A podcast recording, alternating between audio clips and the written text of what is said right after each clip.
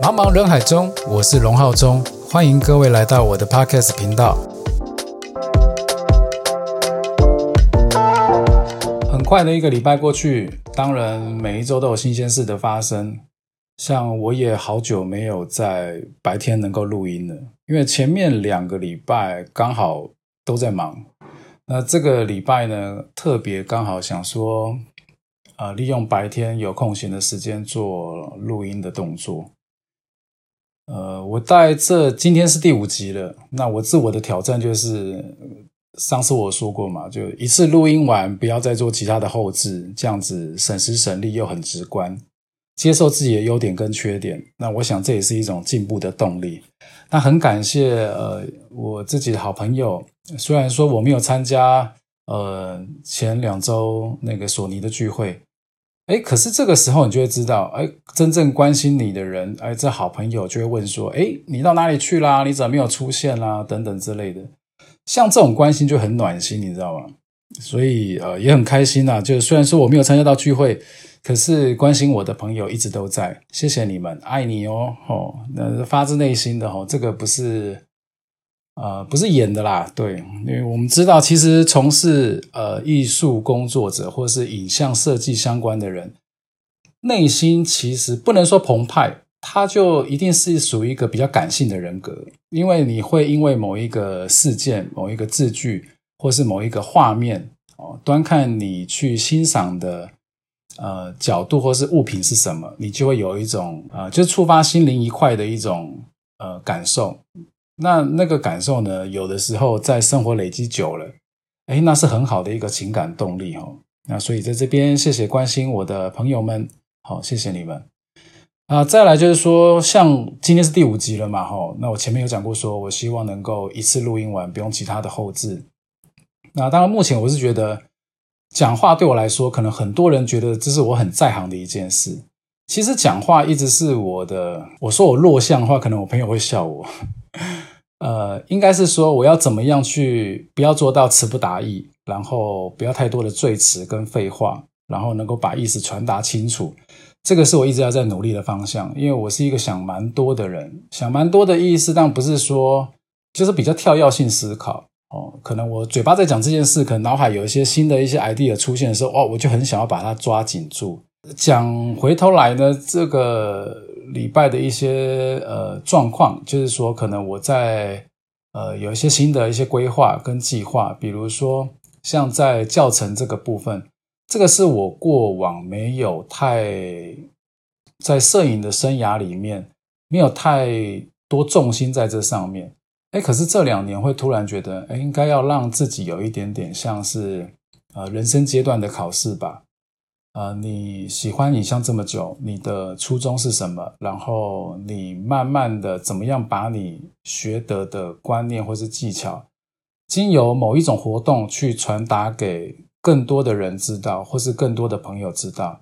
那当然中间也是要呃摒弃一些我所觉得嗯是很好的传统，可是不用把它奉为圭臬哦，比如说。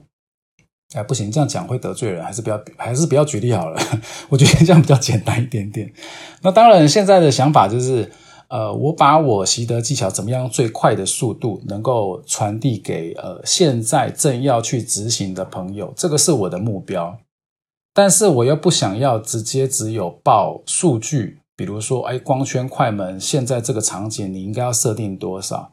我反而这这一次的规划的活动里面。呃，就是用比较新的方式，就是我会给一个区间，这个区间呢，它是一个合理的呃物理范围啊，物理范围就是比如说光圈啦、快门啦，它是一个很能够融合的状况下，我给你这个范围，然后你可以去做尝试。那再来就是我收到最多的反馈，就是在过往的教学中，呃，很多学生对于引导这件事是他们很困扰的一件事。啊，那是一定的啦。就像现在的人，这是呃，这是有原因的。因为像以前交朋友，虽然说不容易，可是你没有通讯软体，你必须要去鼓起勇气，哦，去跟一个不认识的人搭讪，或者是呃，去跟对方主动的聊天，你才有办法交朋友。那现在不是啦，其实人家没有面对面，在经济兴起，然后又因为疫情，所以说现在交朋友变得比较容易吗？我可以这样讲吗？对。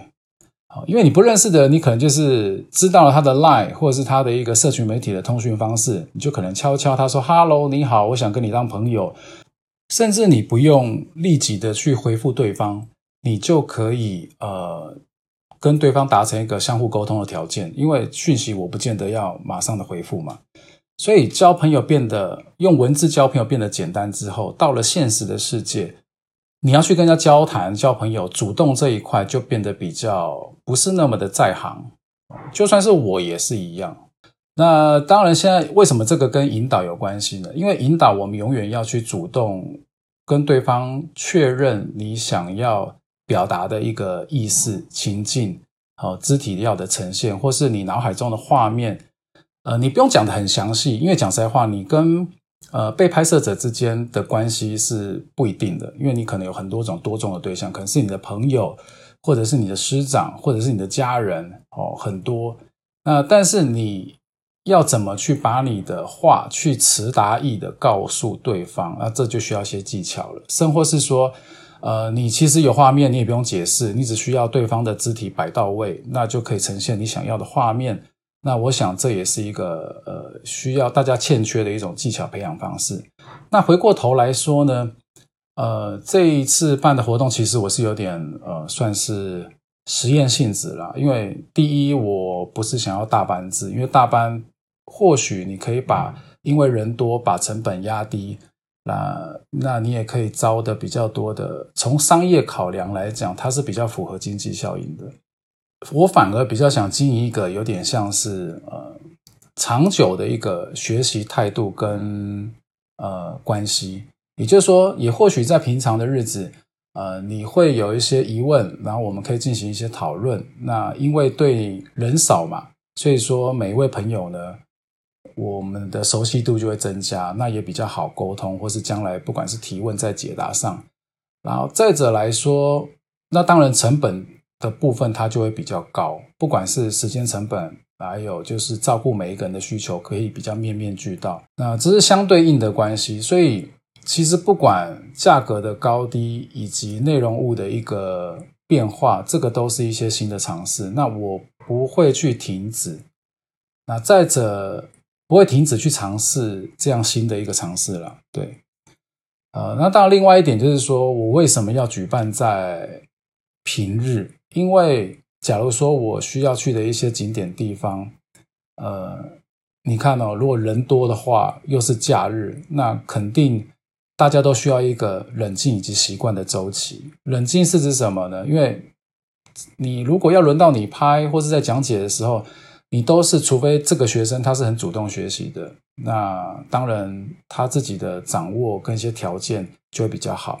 可是如果比较害羞内向的学生呢，那或者是他比较呃没有那么熟悉基本操作，那你一下子他又很想要外拍，那跟不上大家该怎么办？那所以说综合很多的因素，我实在觉得人少是比较顾虑品质的部分，也比较不要讲顾虑品质啦，就是我比较好发挥我想要发展的方向。其实今这个跟今天的主题有一点点类似诶。应该这样讲哦，我近期内有一个，我有个好朋友，那感情上出现了，我可以这样讲吗？我应该是说了，我身边一直会有，呃，可能会有朋友会找我聊一些感情问题，在年轻的时候很长。那因为我本身是一个比较理性的人格，也就是说，我不大爱去大吵大闹，虽然我内心很澎湃。可是我还是不喜欢恶言相向，或者是比较激动式的沟通方式。我喜欢好好讲，就算冷战，我觉得也蛮好的。当然，每个人年轻的时候你是忍受不了冷战的。哦，那我是还算可以啦。就我觉得大家冷静一下，稍微动点大脑的细胞思考一下，也许讲的话就不会那么重，不会那么累。好，那摄影心理系嘛，怎么样从心态去做调整？好，那今天的主题是在于说，我们怎么跟影像谈恋爱啊？怎么去培养感情？呃，你去培养不管哪一个专职技能，就像我在拍摄来讲，就很像你在跟影像谈恋爱。因为在一开始初期啊，你会一直想要买很多好的物件、好的配件，来让这一个影像的品质提升。就像你刚认识了一位好朋友哦，那可能升格变成情人，你会想要带他去吃好吃的，想要去呃玩好玩的，共同累积不同的经历经验。那其实这个跟学东西有点像嘞哈，呃，应该这样讲，我观察下来了。一般想要学影，就是学摄影、玩摄影的人，大概分两派嘛。一派就是呃，我可能有个基础的机机械，我只想要把我的技巧提高，因为毕竟我的口袋不是很深，哈。那所以说我在拍花就尽量把我的脑子练得厉害一点点。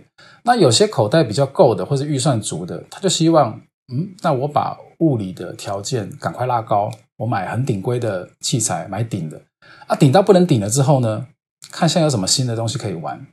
反正就是能够任何让我这一段恋情升温的方式，我都尽力。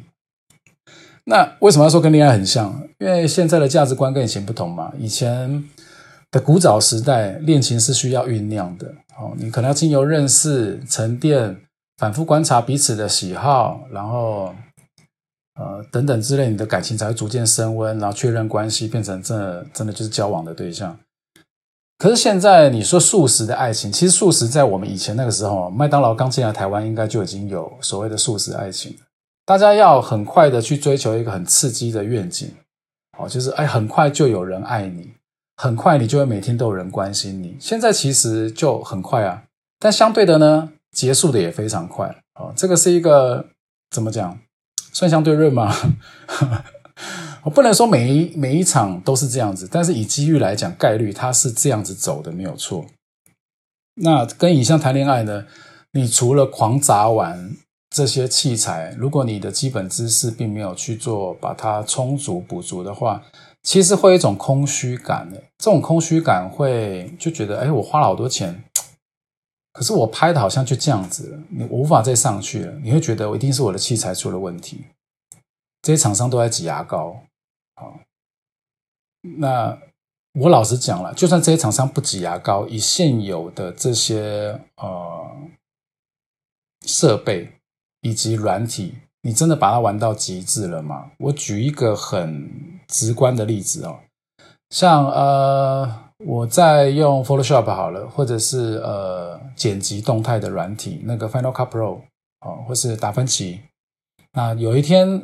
我使用这软体，我知道剪接很简单嘛。剪接影影片呢来讲，它就是你可能拍了很多不同的 clip，就是片段，然后把每一段接起来，接着让对方看得懂，有意思。哎，这就是一个 OK 的影片。那你今天拍了一张照片呢？呃，它是原本的原彩，那不管它的曝光度，或者是你想编修用一些颜色去表达。哎，那我想要表达一个暖调性的，但是我拍的标准色温太冷了，那我是要加一些绿色片滤镜。好，滤镜加进去之后呢，哎，好像它有蛮符合我的感觉。那可是你可曾想过，如果它多加一点暗角呢？如果你把画面里面光亮跟暗的层次再调的有一点点的差距，就是 S 曲线的样子，那你再搭配一个适当的滤镜，不影响以人像来讲，不影响人的肤色的一个滤镜。哦，那这个照片它是否会变得比你之前只套用滤镜来的更好？那我前面讲的这一大段呢，它就属于技术提升。在谈恋爱里面来讲，叫做内涵。哦，内涵的提升，你提升了人的，就我们常讲的人要成长嘛。你不成长，对方为什么要跟你在一起？可是成长这个部分，往往啊，呃，在人跟人的关系里面，他会把你看成，哦，你现在。呃，你的收入增加了吗？将来生活会不会有安定感？都是比较现实实在层面的。那心灵层面是什么呢？是你赚了很多钱啊，可是问题，你懂得跟人相处吗？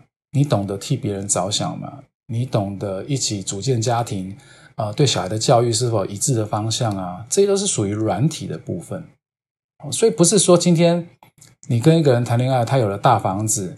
他有了呃非常高的薪水，你就可以跟这个人白手偕老一辈子？当然不是啊，对不对？你必须兴趣契合嘛，人家讲常讲的三观三观嘛，对不对？好，你兴趣你能契合，未来的愿景一致，然后呃，教育后代的方向那是相当的，哦，那是一定的。如果你真心的喜爱，那有时候喜爱往往会变成了一种习惯。就像你现在终于找到了自己顺手的相机以及镜头，啊，或者是你有一个你拍的很非常合作默契非常好的模特，那中间都是需要培养的。那这些培养呢，就是成为你的一个软体的技术，你怎么去把你想要表达的影像呢表达出来？可是如果有一天你可能没有再持续的进步，你这些喜欢的元素慢慢培养成习惯，因为你觉得我已经拍顺手了，我每次拍好像这个图样，不管是我自己拍的满意度，或是周边的人给他的一个评价，都是一个。怎么讲？高原期，对，你就因为我们技术是这样子嘛，它会从零开始往上累积。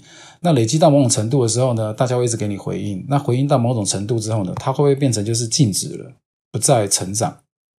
哦，这是有可能的，因为常常我也看过很多的朋友，我我我不能讲他是学生或谁了，就是他可能拍摄一段时间。他觉得好像没什么可以追求了，没什么可以进步了。可是事实上，哦，技术这个东西你是追不完的，因为有太多太多可以让我们去探索的世界哦。比如说，不是我说的不是硬体哦，就是拍摄的方式，有些会跟我们的生活会有限制性，所以我们可能没办法去做一些施展。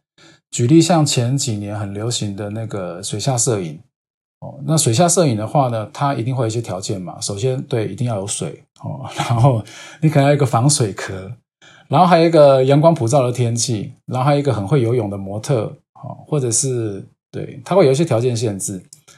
那当你这边能够控制之后呢，那陆地上所有的题材你都拍摄过了吗？也没有。所以说，进步的动力是来自于你对于创作方向的元素能不能做一些变化，或者是在旧有的习惯里面。发现新知识哦，那我觉得这个就还蛮重要的。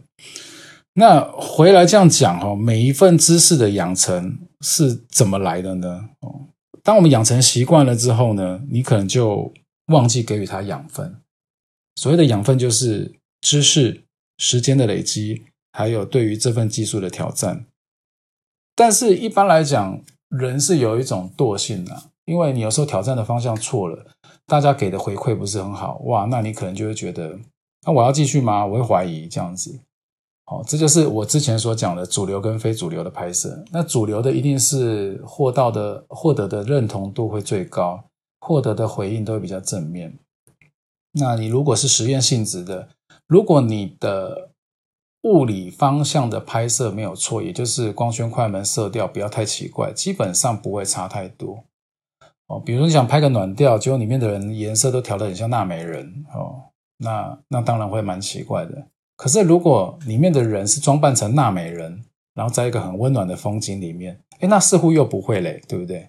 哦，所以说挑战你知识的方向的累累积，哦，还有它的方向是否正确，那这些所带来的养分，你每一坎挑战成功了，哇，那你的战斗力就会提升，那你想拍的范围也就能更广。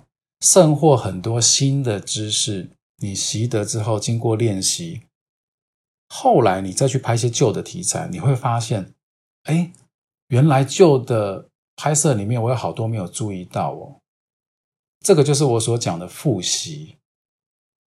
复习不见得一定要从新事物上去做一个考验，有时候你也可以回到原本旧的题材去做发挥。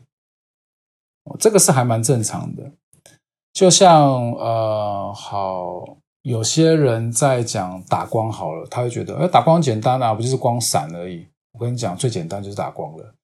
老实说，我真的觉得没有任何的呃形态题材的影像是简单两个字能够带过，那个太极简化了。对，因为我上诶是这个礼拜吗？对我好像才跟那个。我社大的学员们聊到说：“我说，其实打光不是最难的事，你控制光的强弱跟方向。我觉得难的是挡光、遮挡光，因为一个画面的组成，我们都知道嘛，一定是有亮有暗，中间的灰阶去组成一个画面。那所以你看亮暗之间，你怎么你能控制亮、控制方向、控制强弱？可是哪边的阴影是需要你去做一些调整的？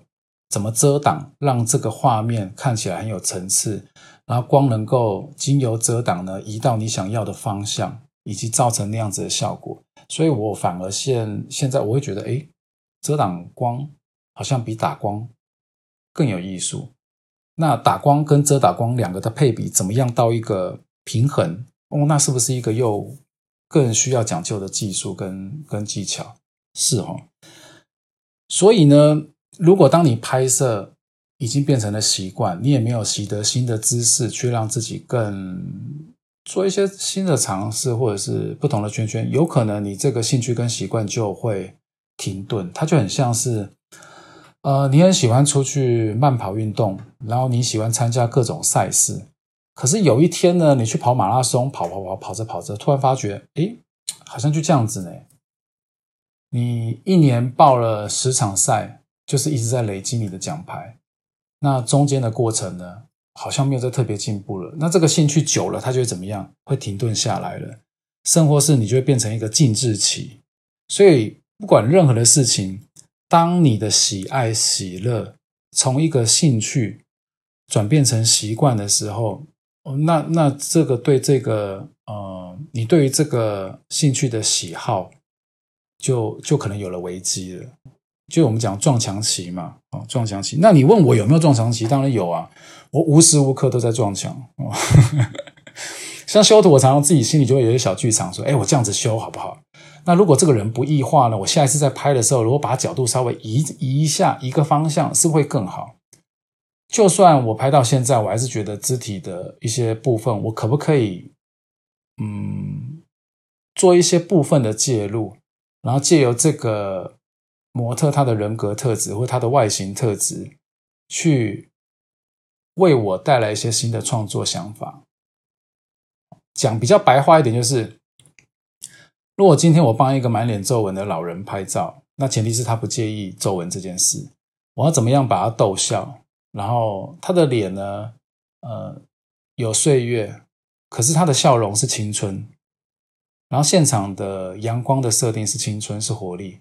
哦，这是一点，或者是一个小小孩哦。那我在拍摄他的时候呢，呃，他可以变得很老成，可以变得很成熟、很自信、很自在，或者是说今天是一个普妹，哦，普妹就是普通美女嘛，哈，我可以把她拍得像国际巨星，哦，那个肢体的姿态是一种自信的延伸，或者是自信中带着性感，哦，她以前不敢尝试性感的，哎，结果她竟然拍得很性感，连身旁周遭的朋友都吓一跳。那我觉得这一种人格不是人格了，就是人的形制的反差，哎，反而是我现在很想去挑战的。那这是属于人像了，其他当然还有很多。不管你在拍摄呃街拍街景、风景，或者是呃车子，或是饰品、保养品，其实它有很多的包装的方向，每年都在改变。所谓的包装就是设计方向在改变。那你在拍摄的图库上面也会做相应的变化。那这个是我所追求的。那讲过来这边呢，就是说不要把习惯当成是自然，因为自然你养久了，习惯养成了，你要去调整它，你会很难。像我常常遇到一些呃，算老学旧嘛，就是摄影多年的，搞不好摄影资历比我还多年的，那我就会很好奇，想问他，你现在拍摄的照片跟你十年前有没有什么不一样？他说有啊，画术不一样啊，画术变大啊，画质变很好啊。呃，就像你用底片拍跟数位拍的差别在哪？我想常拍的人应该心里都有个答案。哦，我知道图像的质感不同，那这个质感会影响到画面的传达度。那所以呢，如果今天这十年你的改你的习惯没改变，并且不能为你的作品呃创造出一个更高的价值，或是不同的方向，不管是啊实验的结果是好或坏哦，我觉得有改变就是好。哦，我自己的观感是这样了，提供给你参考了。哦，那我觉得有改变就是好改变哦。那当然就是每一个新事物展开之后呢，你不重复过往的路，嗯，对你就是提升，而且你要把握这样学习的机会，因为这个学习是双面的，你可以学习新的方向、技术跟思维，可是你又能沉淀回原本旧的画面。产生出一些不同新的想法，新旧的交替，我相信会带来给你更多更大的乐趣。OK，那接下来当然就是，呃，我讲讲感情的部分好了。那以上这个内容是送给我的好朋友。我知道在现在里面呢，你遇到了一个感情的困难期，但是不要灰心，如同我多年前跟你讲的一样，其实谈感情很讲缘分，也很讲坚持，更讲究的是学习，而且是双方面的。我们人一定不是完美的，因为基本上我们找不到完美的人，找不到，真的。呃，就像你嫁给了穷人，一定会很痛苦吗？不见得。因为穷苦的人呢，或许他受过苦，他知道珍惜，你会愿意跟他在一起，是因为他值得嘛？辛苦一点点，可是生活每天是快乐的，是富足的，是满足的啊！当然，这个是讲一些太美妙的干话了，不能这样讲，因为恋爱跟面包都是同等重要的，好吗？那再换另外一个观点，如果今天你嫁给了一个有钱人，但是在婆家你是每天都要去适应对方家庭的生活习惯。哦，你再也不能像大小姐一样我行我素啊！但是你很正，然后你很漂亮，哦，那你有很好很好的学识，那对方的家长喜爱你是因为他的小孩喜欢你。那如果很幸运的呢，父母跟家长，呃，父母跟小孩，就是你的另一半都很喜欢你，那很恭喜你啊！可是，一起生活跟谈恋爱真的是两回事。那一个家，两个家庭要融合成为一个家庭，那是两个家庭背后的文化要共同去做融合的。哦，真的不是那么简单。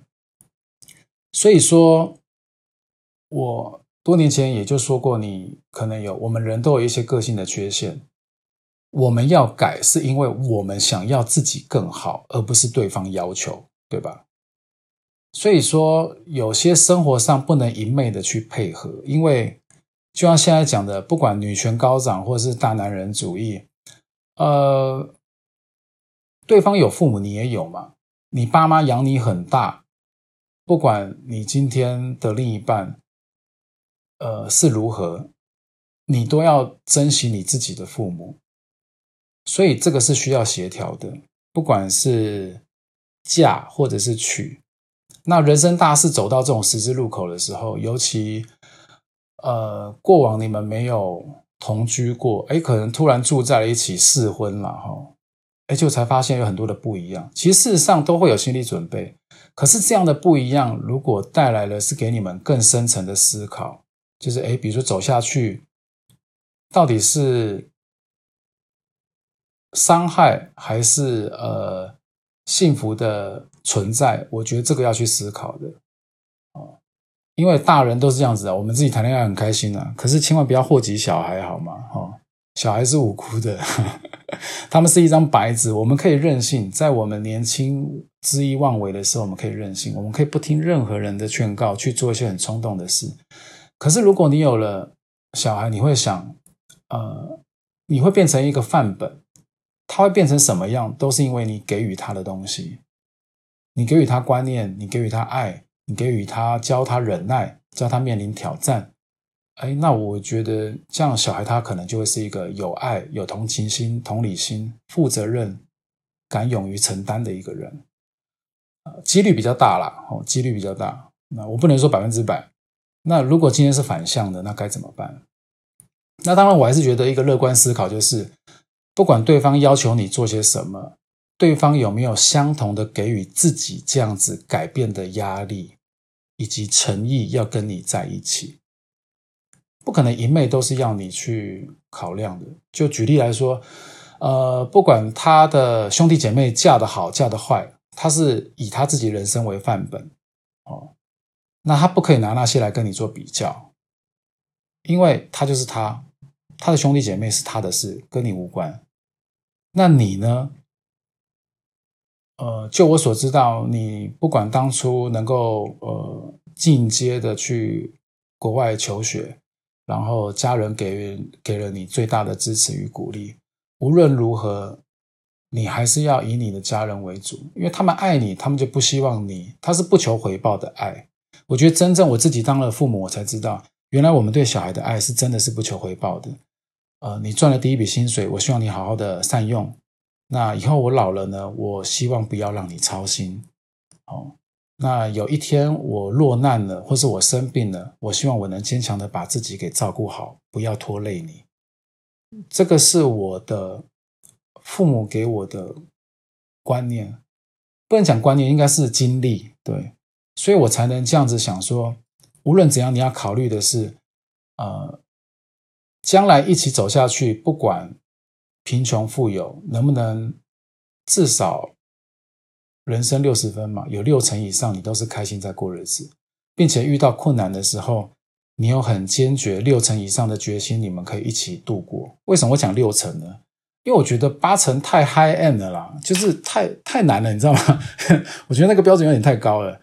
哦，所以呢，你可以尝试着，我不要讲沟通，就是冷静。去思考这些问题，因为每个人都有自己的背景。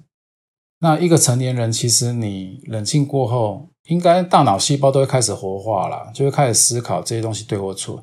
可是人是很固执的哈，有些时候你就是为了爱而爱，而为了想要而要。